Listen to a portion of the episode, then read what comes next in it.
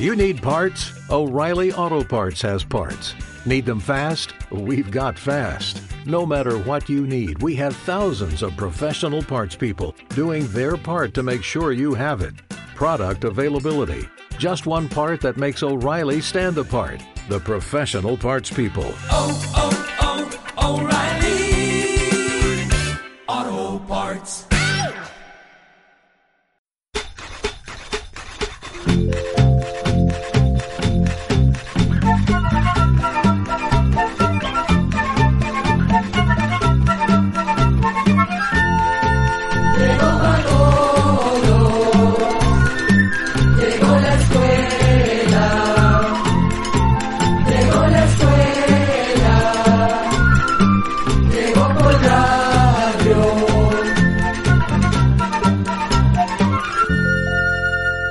¿Qué tal? ¿Cómo están?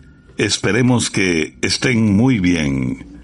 Con gran placer vamos a dar inicio a una nueva experiencia en el mundo de las preguntas y respuestas al presentarles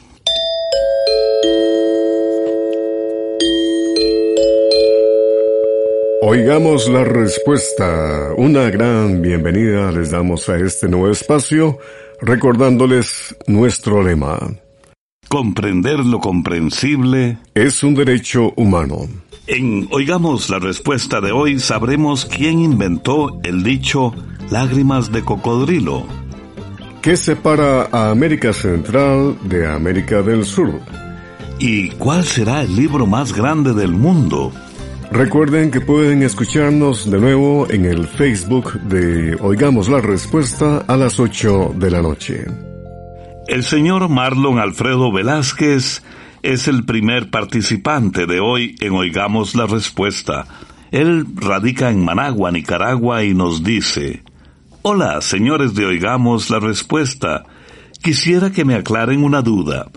¿Quién inventó el dicho lágrimas de cocodrilo o de dónde proviene esa expresión? Oigamos la respuesta.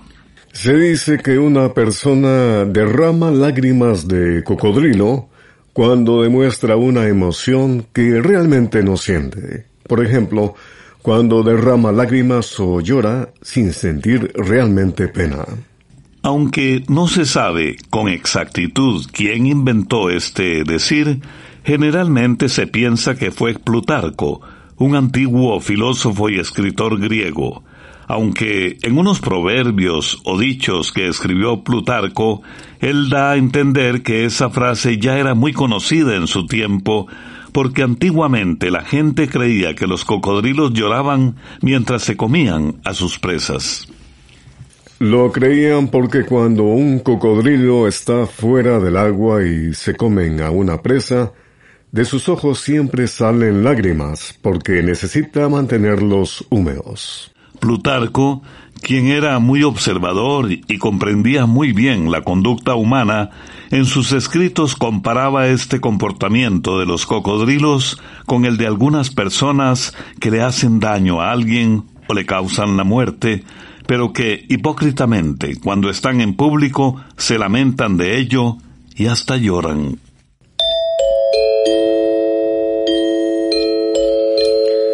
De lunes a sábado y a través de diversos medios de comunicación les transmitimos Oigamos la Respuesta. ¿Cómo se llama el insecto que aparece en la foto que les mando? Pregunta que nos ha enviado el señor Arles Álvarez Hernández desde la isla Ometepe, Rivas, Nicaragua. Escuchemos la respuesta. Ese insecto tan curioso que aparece en la fotografía que usted envió se conoce en nuestras tierras centroamericanas con diferentes nombres.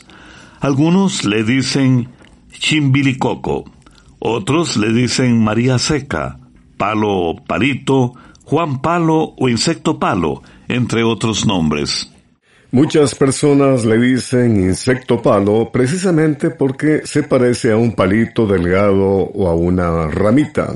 Estos insectos se alimentan de plantas y generalmente viven sobre los arbustos y árboles de los que se alimentan. Como no tienen veneno ni ninguna otra forma de defenderse de sus enemigos naturales, lo que hacen es quedarse muy quietos sobre las plantas para confundirse con ellas y que sus enemigos no los vean.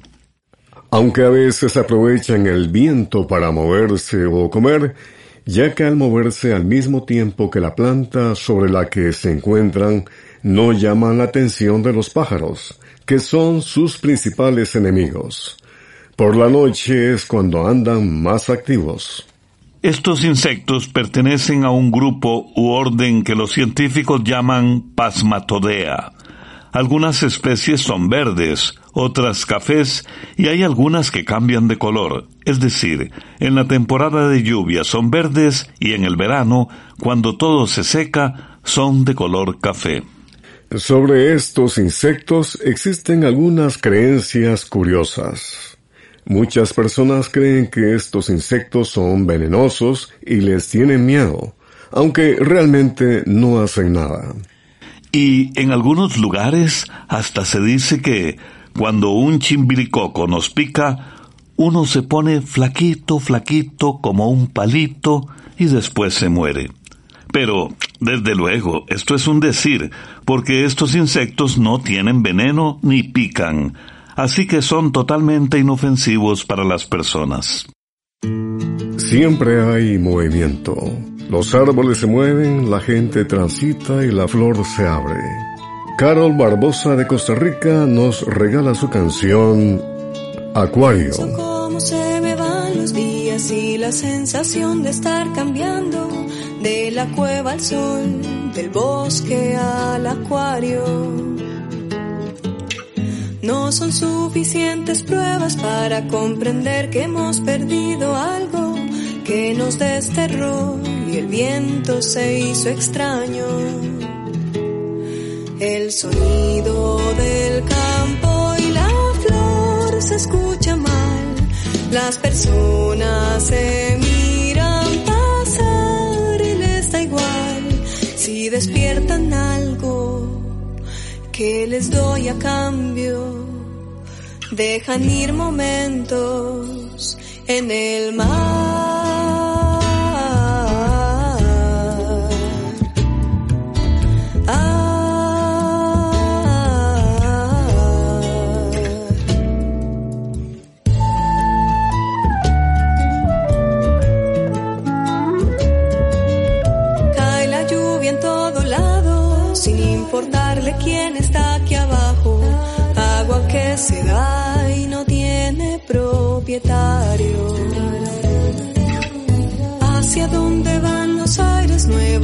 Persiguen colores al alba? Señales de luz volviendo a la montaña. El sonido del campo y la flor se escucha mal. Las personas se miran si despiertan algo que les doy a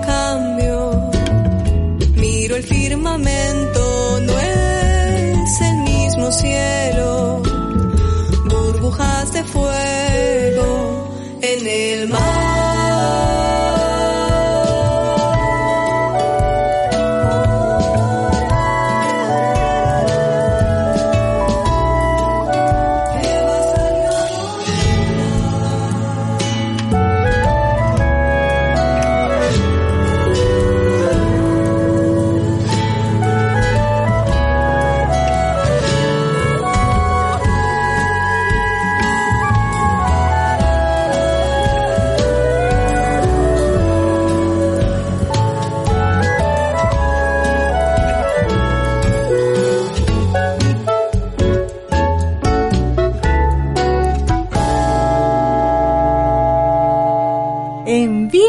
Preguntas al apartado 2948-1000 San José, Costa Rica.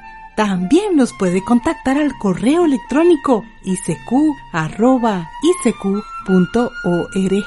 o encuéntrenos en Facebook como Oigamos la Respuesta. Compartimos con ustedes Oigamos la Respuesta como todos los días, donde nos pueden escuchar en Facebook de Oigamos la Respuesta y por supuesto a través de esta radioemisora. El señor César Galeano nos envía un mensaje por medio de Facebook desde su tierra, Jinotega, Nicaragua, para decirnos lo siguiente. Quisiera saber si es verdad que la parte de América del Norte y Centroamérica están separadas de América del Sur por la parte sur de Panamá y qué los separa. Oigamos la respuesta. Vamos a decirle que el continente americano es una sola masa de tierra, pero debido a su gran tamaño, generalmente se habla de América del Norte, América Central o Centroamérica, y América del Sur, para poder dar a entender de cuál parte del continente se está hablando. Pero como le mencionamos, todo el continente americano es una sola masa de tierra. Lo que sí queda separada en dos partes al sur de Panamá es la llamada carretera panamericana que va desde Alaska en el norte del continente americano hasta el puro sur de nuestro continente y vamos a tratar de explicar qué es lo que sucede con esta separación geográfica. Lo que sucede es que al sur de Panamá se encuentra la provincia de Darién, que se conoce también como el tapón de Darién. Se le llama así porque allí existe una especie de barrera natural que impide pasar por carretera de América Central hasta América del Sur. La provincia de Darién se encuentra en la frontera entre Panamá y Colombia. Ese llamado tapón de Darién es una selva muy tupida y pantanosa, atravesada por varios ríos muy caudalosos, lo que hace que el paso a pie sea sumamente difícil y que construir un tramo de carretera que pase por este lugar resulte sumamente costoso. Esta es la principal razón por la que todavía no exista una carretera que permita el paso hacia América del Sur, aunque lo que se requiere es un tramo de tan solo 80 kilómetros. Así que es la selva del Darién la barrera natural que impide el paso por carretera desde Panamá hacia Colombia, lo que permitiría seguir viajando sin interrupción por carretera hacia el resto de América del Sur. Sin embargo, aclaramos que desde un lugar de Colombia llamado Lomas Aisladas en adelante, la carretera panamericana continúa por varios países hasta llegar a Chile y Argentina, en donde se separa en dos partes o tramos. El tramo chileno de la carretera panamericana llega hasta un lugar llamado Quellón, Isla Grande de Chiloé. El tramo de la panamericana en Argentina llega hasta la ciudad llamada Ushuaia, que por cierto se dice que es la ciudad que queda más al sur del mundo. En nuestra sección musical, una voz latinoamericana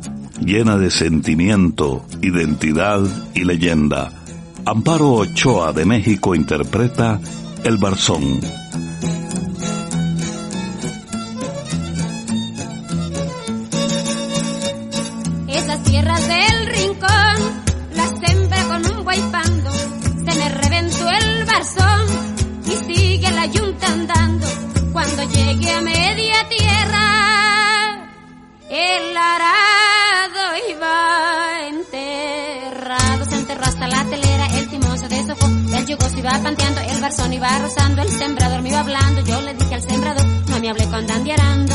Se me reventó el barzón y sigue la yunta andando. Cuando acabe de piscar, vino el rico y lo partió. Todo mi maíz se llevó, ni para comer me dejó. Me presenta aquí la cuenta, aquí debes 20 pesos de la renta de unos bueyes, 5 pesos de magueyes, una nega, tres cuartillos de frijol que te prestamos, una nega, tres cuartillos de maíz que te habilitamos, 5 pesos de unas fundas, 7 pesos de cigarros, 6 pesos no sé de qué. Pero todo está en la cuenta, más de los 20 reales que sacaste de la tienda. Con todo lo maíz que te toca no le pagas a la hacienda, pero cuentas con mi tierra para seguirla sembrando. Ahora vete a trabajar, pa' que sigas. Me quedé pensando, sacudiendo mi cobija, haciendo un cigarro de hoja que patrón tan sinvergüenza. Soy más se llevó para su maldita troje. Se me reventó el barzón y sigue la yunta andando.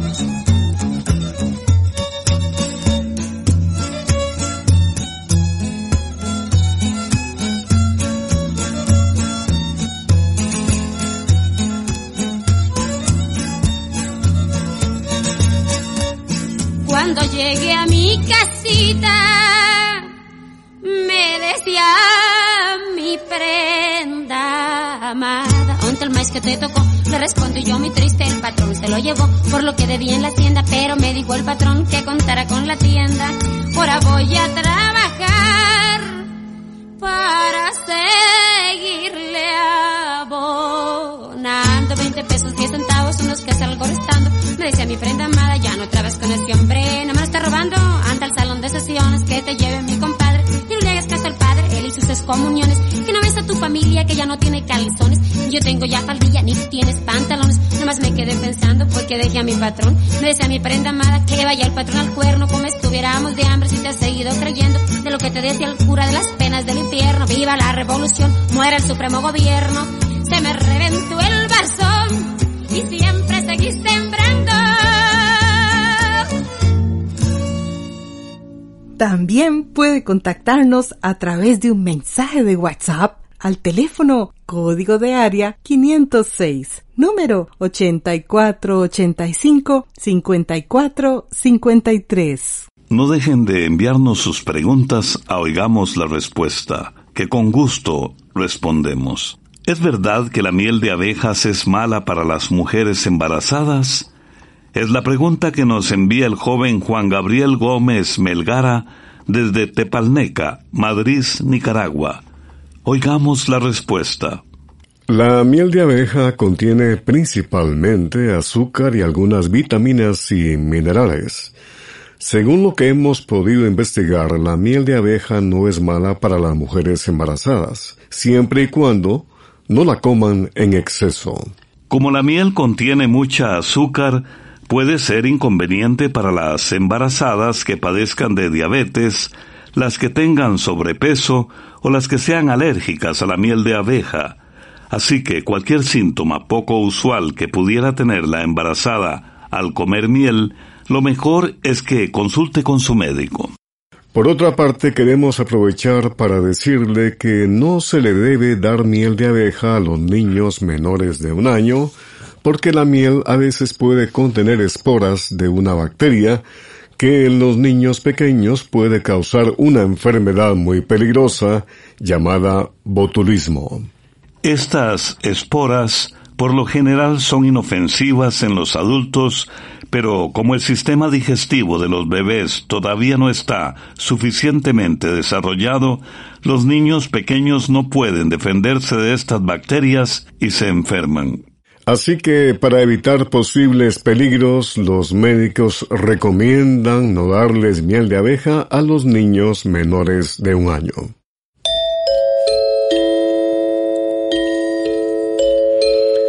Saludos amigos de Oigamos la Respuesta. Aquí está la siguiente que es de un estimable oyente.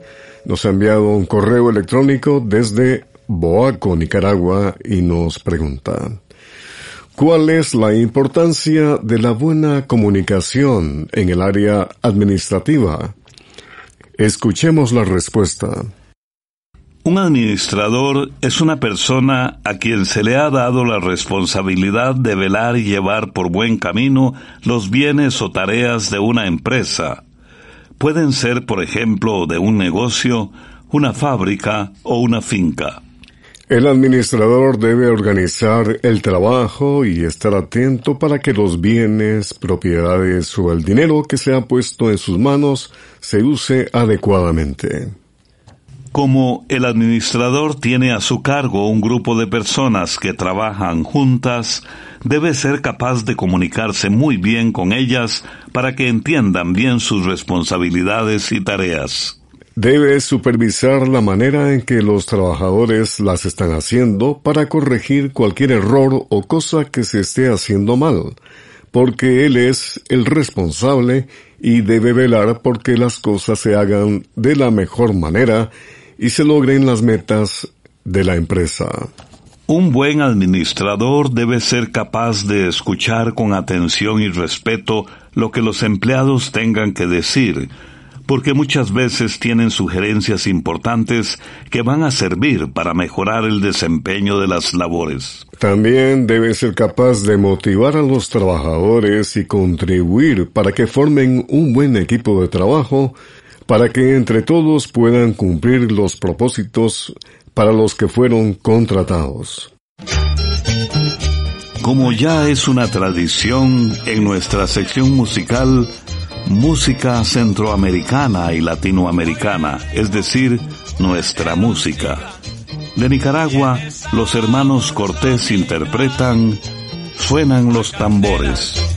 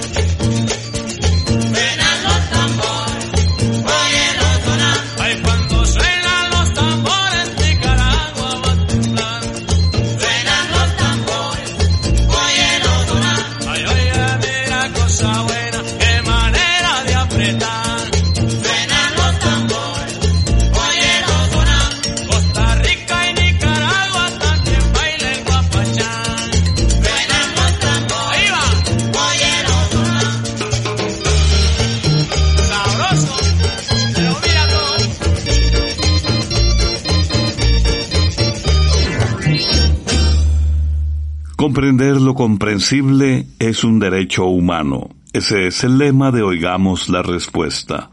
Un estimable oyente nos envía un mensaje desde Pérez Celedón, Costa Rica, y pregunta, ¿Cuál es el libro más grande del mundo? ¿Cuánto mide? ¿Cuánto pesa y dónde se encuentra? Oigamos la respuesta.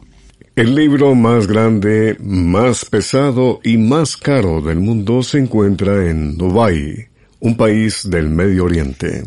Ese libro se llama El profeta Mahoma. Trata sobre la vida de este profeta que según los seguidores de la religión del Islam es el último profeta mandado por Dios después de Abraham, Moisés y Jesús de Nazaret. También habla sobre la influencia que ha tenido el Islam en el mundo. Mide 5 metros por 8 metros y 6 centímetros. Tiene 427 páginas y pesa alrededor de 1500 kilogramos. Para que usted se haga una idea de lo que pesa este libro, le diremos que un toro cebú de los grandes, por ejemplo, puede pesar alrededor de 1000 kilogramos. Este libro del profeta Mahoma ha sido valorado en 11 millones de dólares. Así que además de ser el de mayor tamaño, también es el libro más caro del mundo.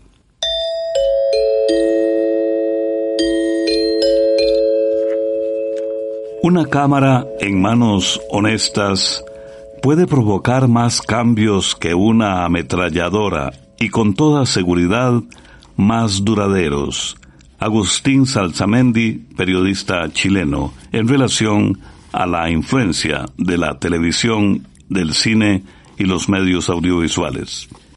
Les invitamos a un nuevo encuentro mañana. Vamos a saber cómo llegó el primer ser humano a Centroamérica, cómo se va dando el desarrollo de un bebé, cuánto crece a diario y qué significan las siglas SARS SARS del coronavirus. Les esperamos. Programa C Control 21 y así llegamos al final del programa del día de hoy. Los esperamos mañana en este su programa Oigamos la Respuesta. Mándenos sus preguntas al apartado 2948-1000 San José, Costa Rica. También puede enviarnos sus preguntas al correo electrónico isq.org o encuéntrenos en Facebook como Oigamos la Respuesta o llámenos por teléfono, código de área 506, número 2225-5338 o 2225-5438. Recuerde que comprender lo comprensible es un derecho humano.